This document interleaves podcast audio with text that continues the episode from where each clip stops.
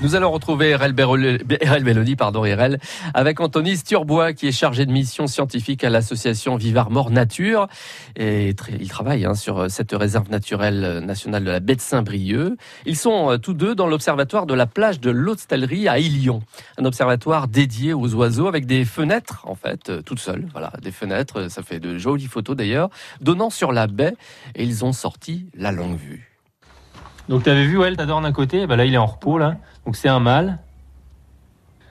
Et derrière on a, alors derrière on a deux petits bécassos qui sont dans les vagues. Bon, on a le soleil de face, donc on verra pas bien les couleurs, mais tu vois ils sont en train de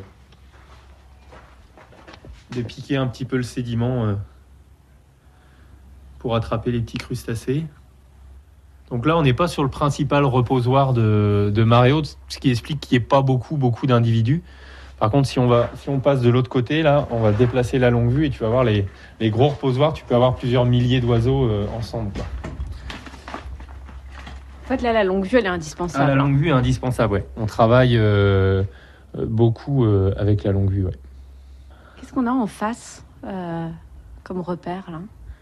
Là, Alors là, on a le port de Saint-Brieuc, là, le port du Légué. D'accord. La pointe de Roselier là-bas, et puis Saint-Brieuc derrière.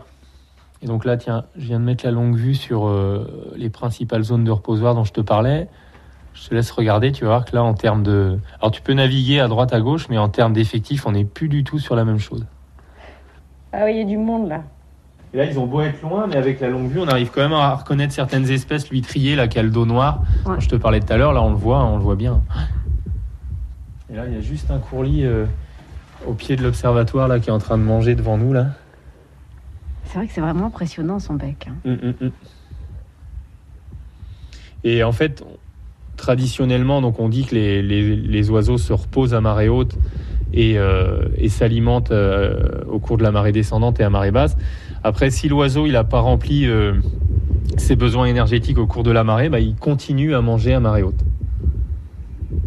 Là, tu vois, hop, il vient d'insinuer son bec dans le sédiment. Là, il est vraiment à la recherche de, bah, de verre dans le sable. Mais alors, qu'est-ce qu'il il fonctionne comment? Il observe les trous ah, Il observe les trous et puis il, va sonder avec son bec. Hein, euh, ça paraît, voilà, son bec, là, ça paraît euh, quelque chose de très rigide, mais en fait, c'est quelque chose qui va être très sensible. Et donc, du coup, après, quand il est dans, dans le sédiment, il est capable de, bah, de, sentir les choses et de voir s'il y a un verre, euh, un verre à manger. Quoi. Et là, en fait, c'est marrant parce que tout à l'heure, on était. Enfin, je pensais qu'on allait être embêté par la marée pour pouvoir voir les espèces du sable. Mais lui, j'ai l'impression qu'il commence à être un peu embêté par la marée aussi, parce que bah, bientôt, il y aura plus d'estrans euh, disponibles pour qu'il puisse s'alimenter. Eh oui, avec euh, le gré des, marées, l'observation euh, change hein, à tout instant. En tout cas, c'est toujours magique. Ça relève presque de, la méditation, hein, ce genre d'observation des, oiseaux sur le littoral breton. Et là, en l'occurrence, dans la réserve naturelle euh, nationale de, la baie de Saint-Brieuc, l'observatoire donc de la plage de l'Hôtellerie à Ilion. Nous retrouverons avec grand plaisir Anthony Herel demain sur France Bleu Brésil. France Bleu Brésil. France Bleu.